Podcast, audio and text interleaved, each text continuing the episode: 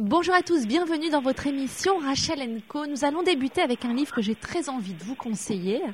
Euh, c'est une sous forme de récit et d'enquête, mais, mais qui va vous montrer un homme politique euh, sous une autre facette. Comme vous n'avez pas l'habitude, et moi en tant que journaliste, j'ai pas eu l'habitude de lire non plus un livre euh, comme celui-ci. Gaël Chakalov est notre invité. Lapin et merveille, c'est chez Flammarion, et nous allons parler d'Alain Juppé. Bonjour Gaël. Bonjour Rachel. Merci d'avoir accepté d'être avec nous dans Rachel Co. Alors j'ai été en effet, mais je pense comme pas mal de confrères, assez troublés par euh, par ce, cette enquête, ce récit sur Alain Juppé, sur vous, sur l'entourage d'Alain Juppé. Il y a un côté euh, euh, Girl Next Door chez vous qui fait que ça rend ce, ce livre encore plus intéressant puisque on y découvre un Alain Juppé bah, totalement différent. Vous avez mené une véritable enquête en immersion pendant 18 mois. Oui. Euh, je pense que votre éditrice a plutôt raison. Généralement, quand on fait un livre sur un politique, c'est 6 mois maximum. Là, vous avez mis 18 mois, mais il faut dire qu'il a mis 10 mois avant de vous recevoir. Oui, il a mis 10 mois avant de me recevoir parce que d'abord, il ne voulait pas, je pense que ni lui ni son équipe ne voulaient qu'un livre se fasse d'abord sur lui, mais surtout pas sur euh, sur le la personnalité d'Alain Juppé, parce que c'est quand même quelqu'un qui se cache et qui se cache depuis 70 ans. Et ensuite, quand ils ont compris que j'allais passer un certain temps avec eux, ça leur a fait peur. Donc, euh, effectivement, c'est une tranche de vie. 18 mois, c'est une tranche de vie, et c'est d'autant plus une tranche de vie que c'est une vie qui est partagée, euh, comme je l'explique dans le livre, à la fois avec ses équipes, mais aussi beaucoup avec lui, avec sa famille, sa première femme, sa deuxième femme, et ses enfants. En tout cas, ses enfants aînés, Laurent et Marion, ils sont issus de son premier mariage. Donc moi, ce que je voulais montrer, c'était effectivement quelque chose d'autre sur les hommes politiques, c'est-à-dire euh, des questions pour euh, ce que je, les discussions que j'avais avec lui qui tournaient autour de la vie, l'amour et la mort, pour comprendre quels, quels sont ses moteurs, quels sont ses grâles, quels sont ses idéaux et pourquoi au fond on va conquérir le pouvoir avant de savoir comment est-ce qu'on va l'exercer. Donc c'est bon, j'ai essayé de faire un, un, livre un peu creusé sur la personnalité, ce qui n'était pas évident parce qu'effectivement au départ il me parlait pas, donc j'avais assez peur. Je me disais je vais jamais y arriver et finalement au bout de dix mois, euh, il m'a il m'a reçu et puis au bout de 12 mois, il s'est mis vraiment à me parler en profondeur. Non mais d'ailleurs c'est très drôle parce que justement euh, vous, vous arrivez avec euh, quelques questions euh, euh que vous avez écrites et, et, il vous dit mais mais là on va, vous voulez vraiment qu'on parle de ça là je sors d'une réunion sur la PME et, et, vous voulez qu'on aborde ce genre de, de, de questions existentielles. oui bah je vois que vous connaissez le livre par cœur. Non, non, mais c'est, oui, oui, c'était, bah, c'était le livre. Ah oui, oui, vous connaissez bien le livre. Euh, oui, il était, il était un peu surpris. Et en plus, c'est quelqu'un qui considère que l'auto-analyse est relativement vulgaire, hein, donc parce qu'il est, il a reçu une éducation euh, très classique. Et donc, euh, c'est pas du tout quelqu'un qui aime parler de lui tout court. Hein. Oui, c'est quelqu'un d'extrêmement pudique, euh, de relativement étanche avec les gens qu'il ne connaît pas. Donc, euh, je pense que c'est une des raisons pour lesquelles j'ai mis beaucoup de temps à le, à le faire parler. Après, une fois qu'il est en confiance, là, il se livre complètement il se livre beaucoup. Donc, non seulement il s'est livré sur le fond, sur sa, vision de la vie, euh, et, de, et en essayant d'analyser un peu qui il était, mais surtout, il m'a donné accès à son entourage. Et en fait, je trouve que on, on parle jamais aussi bien des gens que quand on, on voit ceux qui vous sont proches. La, la, phrase étant dites-moi qui vous entoure, je vous dirai qui vous êtes. C'était un peu ça l'idée, donc parce que je savais très bien que de lui, je n'allais pas tirer euh, la substantifique moelle euh, avec des interviews ou même avec ce que j'ai fait, c'est-à-dire des suivis de meetings et puis des discussions, des coupes de champagne après le meeting, ça suffisait pas. Il fallait que j'aille beaucoup plus loin. Et d'ailleurs, à un moment, je le dis dans le livre, je pense que je suis allée trop loin. J'ai arrêté ce livre que j'aurais pu passer, j'étais prête à passer 34 mois en fait. J'en ai passé 18, ah, mais j'ai arrêté. Oui, on sent, on sent quand même, on se, on se pose la question. Euh, moi, je, vous savez, j'écris sur, bah, comme tout le monde, comme le, beaucoup de journalistes, quand on, on va préparer une interview, moi j'écris, euh, j'écris dans mes livres. Euh, et, et, en fait, je me suis surprise à, en, en, vous lisant à un moment de faire un cœur parce que euh, quand, quand, vous parlez, euh, vous parlez de lui, est. je me suis surprise à sourire en, en vous lisant. Euh, parce qu'il y a des moments, euh, euh, alors je ne sais pas si c'est par rapport à son directeur de, de campagne, Gilles. Il voyait, oui. Quand vous dites, il y a un, un, un, passage où vous dites, je retrouve non sans difficulté la route de mon hôtel et m'endors souriante, versée par la dernière phrase de Gilles ce soir. C'est vraiment ennuyeux que vous soyez si sympathique. Et là, j'ai fait un petit cœur, vous voyez. Et, et, une autre phrase, je suis un petit poussé perdu dans la forêt, cherchant désespérément les cailloux qui me mèneraient au cœur d'Alain Juppé. Et, en fait, c'est frais ce livre parce que vous vous l'écrivez comme vous le parlez. Et je pense que c'est ça aussi qui a été déroutant chez vous et, et, et qui a dû troubler Alain Juppé et son entourage. Ils n'ont pas l'habitude de recevoir. Des... Ils n'ont pas l'habitude. Puis ça a troublé aussi la. Enfin, euh, au départ, quand le livre est sorti, euh, les gens étaient. Au départ, les gens me disaient "Oh là là, on ne sait pas quoi penser." C'est complètement déroutant parce qu'effectivement, comme je me, je l'ai suivi longtemps, mais surtout comme je me suis mise dans le livre parce que je voulais vraiment décrire le ressenti des êtres au plus près et je n'arrivais pas à trouver le la trame narrative en fait pour le décrire. Et donc c'est en me mettant dans le livre que j'ai réussi à dérouler l'ensemble de mon manuscrit. Jusque là, j'étais complètement bloquée sur l'écriture.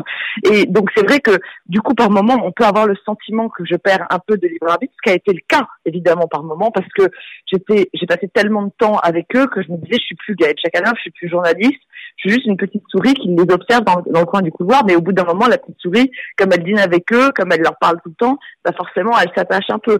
Alors, du coup, je me suis un peu obligée aussi à aller voir des gens qui l'aimaient moins, parce que dans ce livre, j'ai fait aussi des, j'ai fait intervenir des hommes politiques qui ne sont pas forcément GPI, c'est-à-dire qu'ils ne le sont plus du tout, comme François Barouin, et, et qui m'ont dit un peu de, un peu de choses, euh, je dirais négatives, pour pas que le, livre soit uniquement à décharge, mais qu'il soit un peu aussi à charge, parce que je, me, je voyais bien que peu à peu, plus j'avançais, plus les mois passaient, plus en fait je m'attachais à eux, parce que j'ai découvert ce que, ce à quoi je m'attendais pas du tout. C'est-à-dire que j'ai commencé ce livre en me disant, je vais faire le, le, portrait d'une porte de prison, et puis j'ai découvert au fond un, un, un entourage et un Alain Juppé extrêmement bohème, extrêmement sensible et dans l'hyper émotivité. Donc forcément, ça a déclenché chez moi un attachement. Alors, on va faire une petite parenthèse. Ça tombe bien, vous parlez de vous, vous le dites vous-même, que vous vous mettez beaucoup en scène. Mais, mais vous avez écrit ce livre dans des conditions particulières. On sent cette, cette émotion à fleur de peau. Vous le dites, vous veniez de perdre votre maman, l'être qui comptait pour vous. Et, euh, vous avez besoin, on le sent très bien d'ailleurs quand vous écrivez, que ça a été euh, ce, ce, ce, travail, une bouée de sauvetage pour pas sombrer. Hein.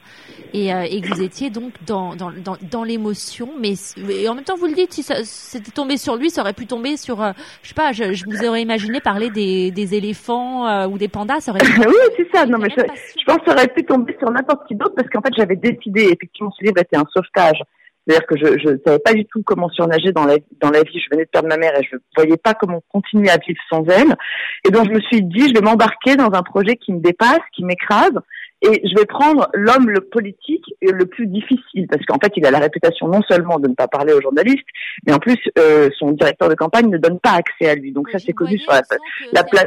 C'est un peu son clone. Hein, euh, voilà, c'est connu sur la sur la place publique. Donc après, je pense que ça m'a, d'une certaine manière, ça m'a rendu service ce deuil. C'est-à-dire que si euh, j'avais pas euh, été euh, projetée absolument dans ce désir de livre à cause de la perte de ma mère, j'aurais jamais passé 18 mois avec lui, parce qu'autour de moi, tous les directeurs de rédaction de Paris me disaient mais t'es complètement dingue, ça fait déjà 12, 13, 14 mois que tu es avec que tu suis Alain Juppé, mais quand est-ce que tu vas t'arrêter? C'est n'importe quoi ton truc. Et en fait, je pense que voilà, j'étais devenue un peu névrotique, un peu obsessionnelle, c'est-à-dire que tant que j'avais pas ce que je voulais, je continuais. Alors, je, je, le disais en début d'interview parce que on a, c'est rare d'être euh, aussi proche de l'entourage familial, donc c'est rare d'avoir un livre aussi près d'un homme politique. Et vous le dites, vous avez lié une vraie relation euh, d'amitié avec Laurent Juppé.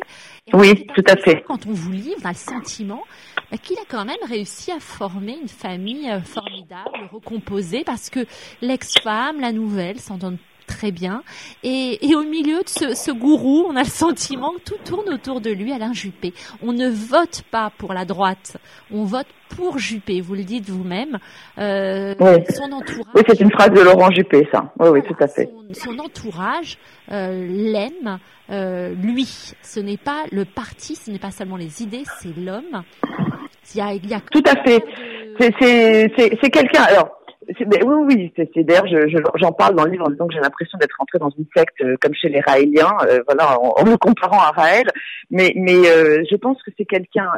je mets de côté toutes les, tout ce qui peut être de l'ordre des convictions politiques, hein, mais d'un point de vue humain, c'est quelqu'un qui est assez cristallin, je dirais, c'est-à-dire qu'il est euh, c'est quelqu'un qui comme il est hyper émotif et qui surréagit aux, faits émotifs de, de, son entourage, les gens le savent, les gens qui l'entourent le savent, donc ils sont euh, très précautionneux, d'une part, d'Alain Juppé, d'autre part, c'est vrai que ça on peut pas lui enlever, c'est quelqu'un d'extrêmement intelligent. Dans la vie courante, il est très drôle, euh, et en plus, il a un parcours qui est un parcours assez romanesque avec des hauts, des bas, des grandes traversées du désert, et puis et puis ce tempérament qui se traîne depuis 40 ans où on dit Juppé c'est une porte de prison, mais malgré tout, il a tout le monde sait qu'il a payé pour un autre, on sait qu'il a payé pour Chirac, donc en fait ça déclenche chez les gens qui l'entourent, ça déclenche une grande cet ensemble de choses déclenche une grande admiration. Après, avec son entourage familial, il est très, il est très tactile, il est très, euh, il ne sait pas dire les mots d'amour, mais il sait les montrer avec les mains. Et ça,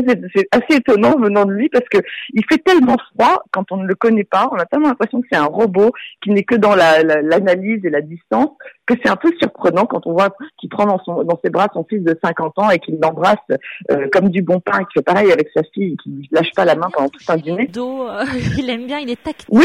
Bon, vu les temps Bah oui, mais moi-même j'en ai eu l'expérience. D'ailleurs, dans le livre, je le, je je le raconte. il y a eu un moment comme ça. Oui. C'est justement avec ce qui se passe actuellement euh, euh en, en, politique et, euh, et, et, vous le savez, cette tribune que des anciennes ministres, des ministres actuels euh, ont donnée dans le, dans le journal du dimanche. J'aimerais qu'on oui. là-dessus dans quelques instants. Mais est-ce qu'on peut dire que c'est un peu notre Bernie Sanders, Alain Juppé? Et moi, la question que je voudrais vous poser aussi, vous l'avez suivi pendant 18 mois, il a 70 ans. François Mitterrand disait à Georges-Marc Benamou euh, qu'il a, il est arrivé trop tard au pouvoir parce que il n'a pas eu le temps de faire tout ce qu'il voulait. On n'a pas euh, à un certain âge la même fougue que si on a, on a 46 ans. Est-ce que vous trouvez pas que c'est un peu trop tard pour Alain Juppé? Est-ce que ça, il y a un côté, on a le sentiment que c'est un petit peu la revanche de 95 non, mais euh, ça allait en, en, en, partie. Après, euh, moi, je, en tout cas, sur l'aspect physique, je ne l'ai pas vu. Euh, je l'ai pas vu fatigué. Voilà. Bien sûr que je l'ai vu fatigué après des journées de 18 heures où il avait fait trois déplacements dans la journée, mais moi aussi j'étais fatiguée. Je veux dire, j'ai 44 ans, donc ça, ça peut se comprendre. Euh, après, il y a plusieurs questions dans la question que vous me posez. C'est euh, est-ce que c'est trop tard? Moi, je crois que euh, il est. C'est comme un vin qui arrive à maturité. C'est-à-dire que c'est maintenant euh, la rencontre qu'il a avec les Français, elle se produit maintenant. Qui parle, ou est-ce que non, non, mais elle se produit maintenant pour des raisons qui sont exogènes. En fait, c'est pas lié à lui. C'est-à-dire que, en fait, je pense que c'est les Français qui ont changé. Lui, bien sûr qu'il s'est un peu amodié, bien sûr qu'il a arrondi ses convictions, qu'il est devenu plus, euh, on va dire, plus centre, voire par moments centre-gauche, euh, à part récemment dans son programme économique, mais autrement, il est, il est général en, en, termes d'échiquier politique, définition sur l'échiquier politique, il est plutôt maintenant au centre que au RPR, euh, qu'il incarnait il y a 20 ans. Bien sûr qu'il s'est amodié humainement et que je pense qu'il dirait pas les phrases qu'il a dites en 95, mais c'est pas ça qui explique, à mon avis, euh, le, phénomène alors Juppé. Le phénomène Juppé, ce qui explique, c'est que les Français, euh, ils ont bien vu qu'ils ont eu deux présidents qui ont été dans l'hyper-communication, dans l'hyper-élément de langage, euh, dans l'hyper-conquête du pouvoir, et que Juppé incarne l'inverse de ça c'est quelqu'un qui ne sait pas, c'est pas qu'il ne veut pas. La chance de Juppé, c'est que les Français ne veulent pas du, du, du, du duel Hollande-Sarkozy. Il y a une lassitude et donc, en effet, lui, euh, ben, même si euh, ça, on, avec du vieux, on fait du neuf, on a le sentiment. Exactement, parce que je pense que si, si jamais il arrive à l'élection, il y arrivera pour des questions de raisonnement politique. Certainement pas parce que les Français tout d'un coup diront on adore Alain Juppé, parce que c'est pas quelqu'un quand on ne le connaît pas qu'on peut adorer tellement il donne peu de lui-même. Donc je pense que s'il si, était lui, il y arrivera pour des, raisons de, questions de raisonnement politique. Effectivement, ça sera du ni Sarkozy, ni, ni François Hollande, ni Sarkozy, mais aussi du ni Marine Le Pen, parce qu'on voit bien que c'est le seul qui puisse drainer derrière lui les voix de François Bayrou, parce que c'est le seul pour lequel Bayrou est prêt à renoncer à se, présenter. Et ce bloc-là peut permettre éventuellement de faire basculer les voix et en tout cas de faire face à Marine Le Pen. Donc c'est du ni pour trois personnes. En même temps, Gaël Chakalov, vous connaissez aussi bien que moi les sondages. On est à un an de l'élection, tout peut changer. Un an, c'est oui, tout à fait. Pour en même temps. Donc, et on le sait bien, Nicolas Sarkozy est pas encore rentré dans la course. On va le voir arriver après l'été sûrement. Ça risque d'être assez intéressant euh, ce qui va se passer pour pour les primaires. Euh, J'aimerais qu'on revienne sur Laurent Juppé, euh, son fils, un sentiment qui s'est construit un peu comme un comme un rebelle. Vous le décrivez, on n'a pas l'impression que c'est le fils d'Alain Juppé. C'est totalement. Alors c'est mariage. Euh, oui, tout à fait. Euh, bah, il est, oui, il est, il était.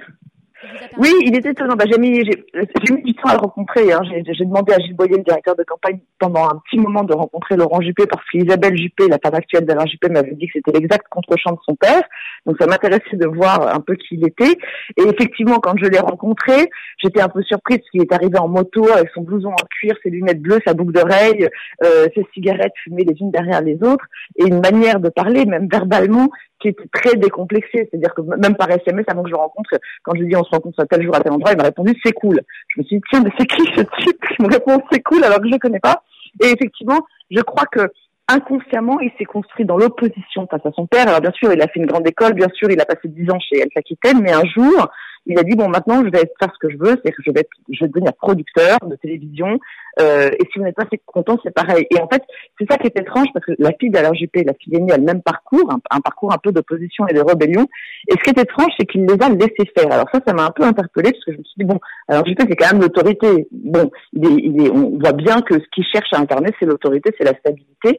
Et au fond, autour de lui, c'est l'anti-autorité et l'anti-stabilité. Voilà. Donc, euh, alors pourquoi? Parce que je pense que euh, il est euh, ça le charme. En fait, les gens qui sont très différents de lui le charme. Et c'est sans doute une des raisons pour lesquelles il m'a laissé le suivre aussi longtemps, parce qu'il voyait bien que c'était quand il dit c'est elle est volcanique et moi je suis glaciale, c'est exactement ça en parlant de moi.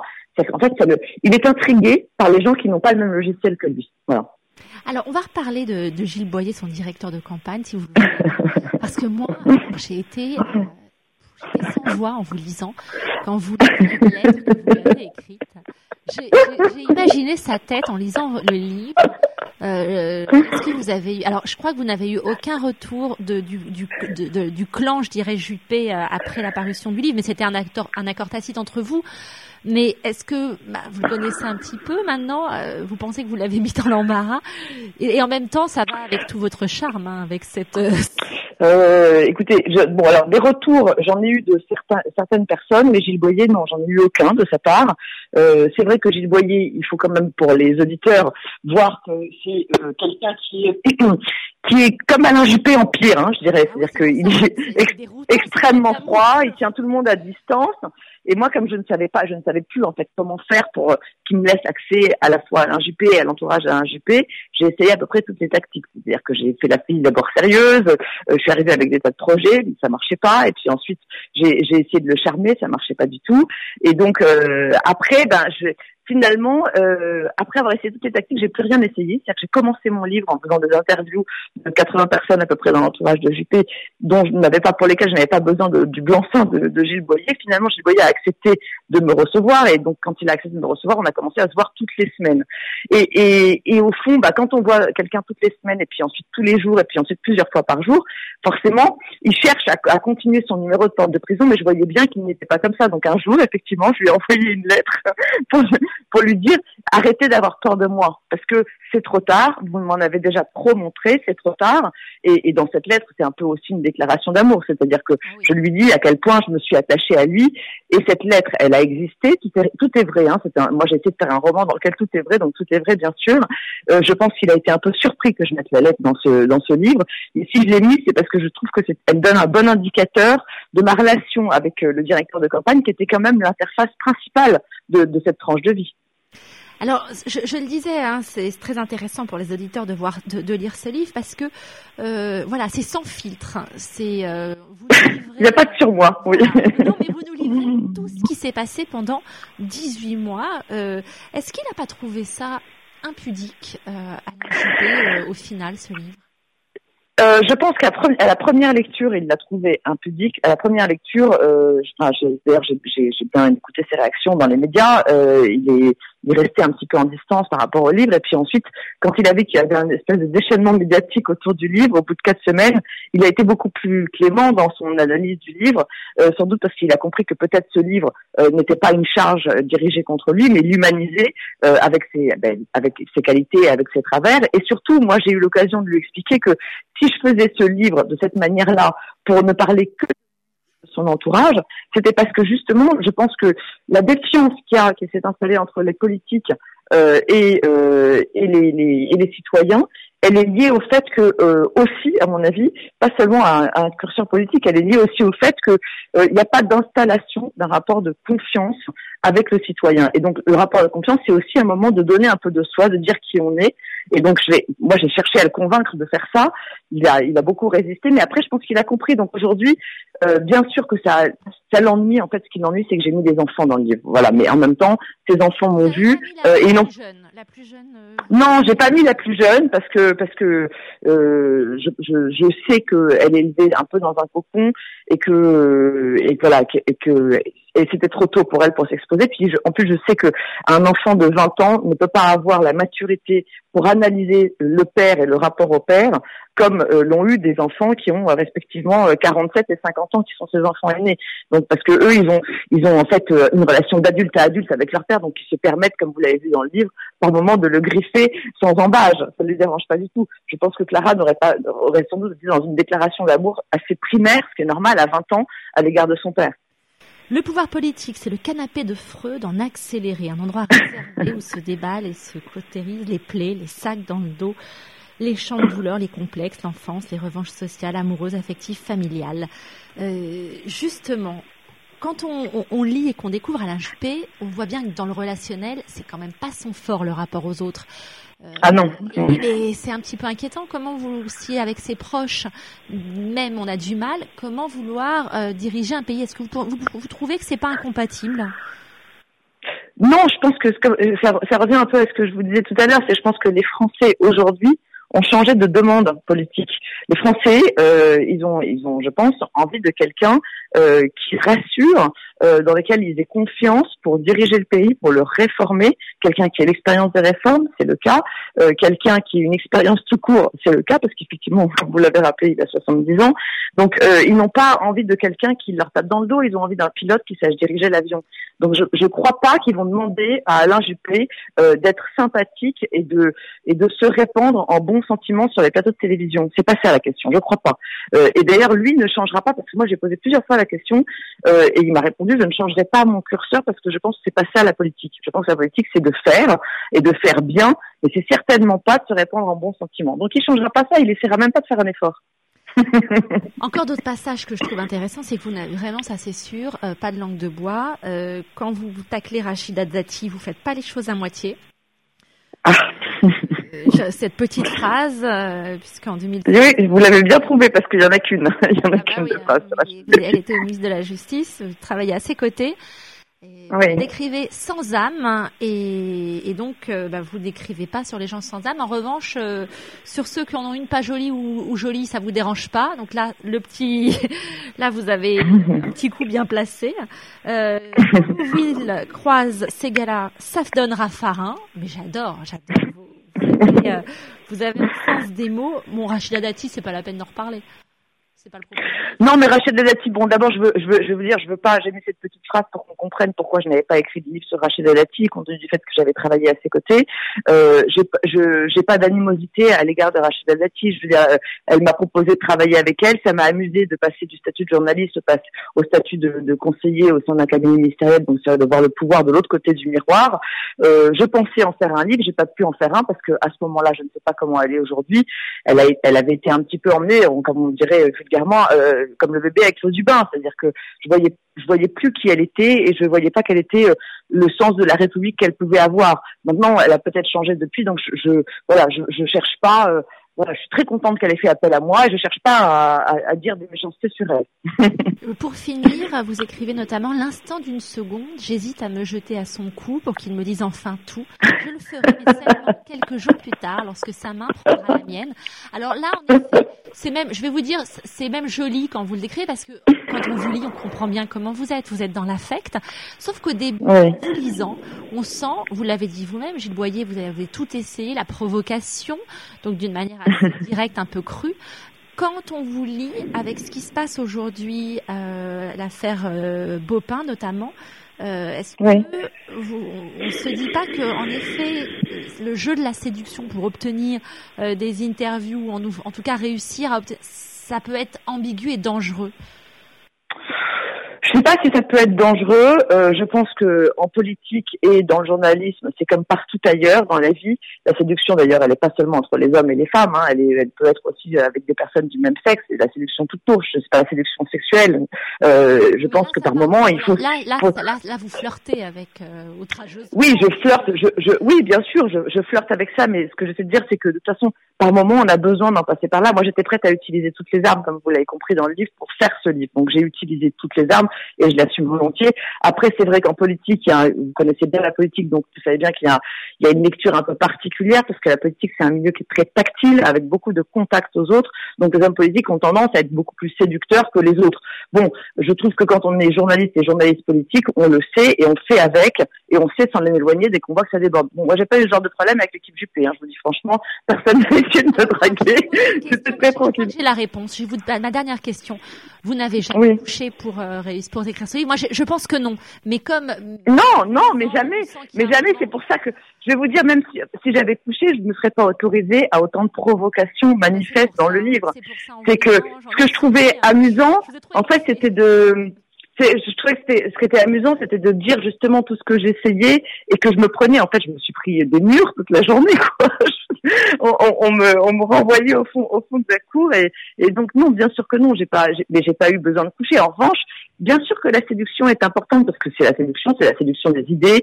C'est pourquoi je fais ce livre, pourquoi vous allez, vous allez voir à quel point c'est important qu'on change le curseur sur les hommes politiques parce que moi j'ai, je suis beaucoup, j'ai fait beaucoup de pédagogie. Donc, et dans la, pédagogie, il y avait évidemment une dose de séduction. Après, c'est vrai que je me suis autorisée un peu de provocation homme-femme euh, avec eux parce qu'ils étaient tellement coincés que c'était Enfin, c'était, ça me, j'en avais l'eau à la bouche en fait, parce que ça les mettait mal à l'aise. Plus je les provoquais dans la séduction, plus je les voyais rougir, et je trouvais ça très drôle en fait. Donc évidemment que ça- très très Oui. intéressant. Je, je reviens euh, sur ce livre parce que vous les provoquez, mais même si vous flirtez outrageusement, on sent très bien que vous vous ne dépassez pas votre ligne. Que même si vous leur laissez croire, vous vous savez où vous allez. Vous allez interviewer. oui, et eux aussi savaient. Oui, Oui. et vous allez interviewer pas seulement des sympathisants. J'ai reçu dans mon émission la semaine dernière Jean-Louis Debré. Vous parlez Oui. lui de cette rencontre. Michel Recard. Ouh là là, misogyne, lui, pas sympathique. Hein. Vous ne rendez pas sympathique, Michel Recard. Mais vraiment, c'est un livre que je conseille à tous mes auditeurs, que je conseille. Lapin et merveille, ce récit, cette enquête, c'est vraiment un travail d'investigation. On peut pas faire au plus près. hein. Au plus près, c'est dans la coucher, je crois, et même, je suis pas sûre que vous auriez obtenu plus. Gaëlle je vous, je vous dis encore une fois, je suis, euh, je suis même un petit peu, euh, j'aurais dit, j'aurais pu le faire, quoi. J'aurais, j'aurais, j'aurais dû quitter Londres et, et vous suivre. Ça aurait été, je serais bien marrée. Merci en tout cas. Merci parce que vous avez en tout cas très bien compris le livre, ce qui est assez rare. parce que C'est un livre complexe et un peu déroutant, donc euh, merci beaucoup parce que vous connaissez bien ce livre et vous l'avez très bien compris. Merci à vous, Gaëlle Chakaloff. Et si vous êtes de passage à Londres, euh, amenez-nous Pascal Rostin et, euh, et, et- et rencontrons-nous. Avec joie, avec joie. À bientôt. Marion, Lapin et Merveille, Gaëlle Chakaloff, à très bientôt. Merci. À très bientôt. Au revoir. Au revoir.